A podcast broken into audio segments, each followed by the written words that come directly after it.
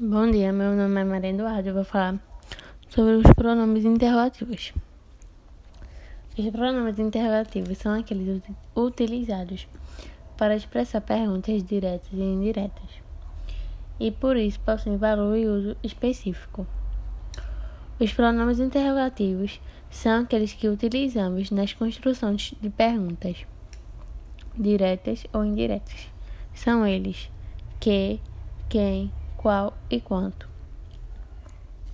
O pronome que é um pronome substantivo quando carrega o significado de que coisa.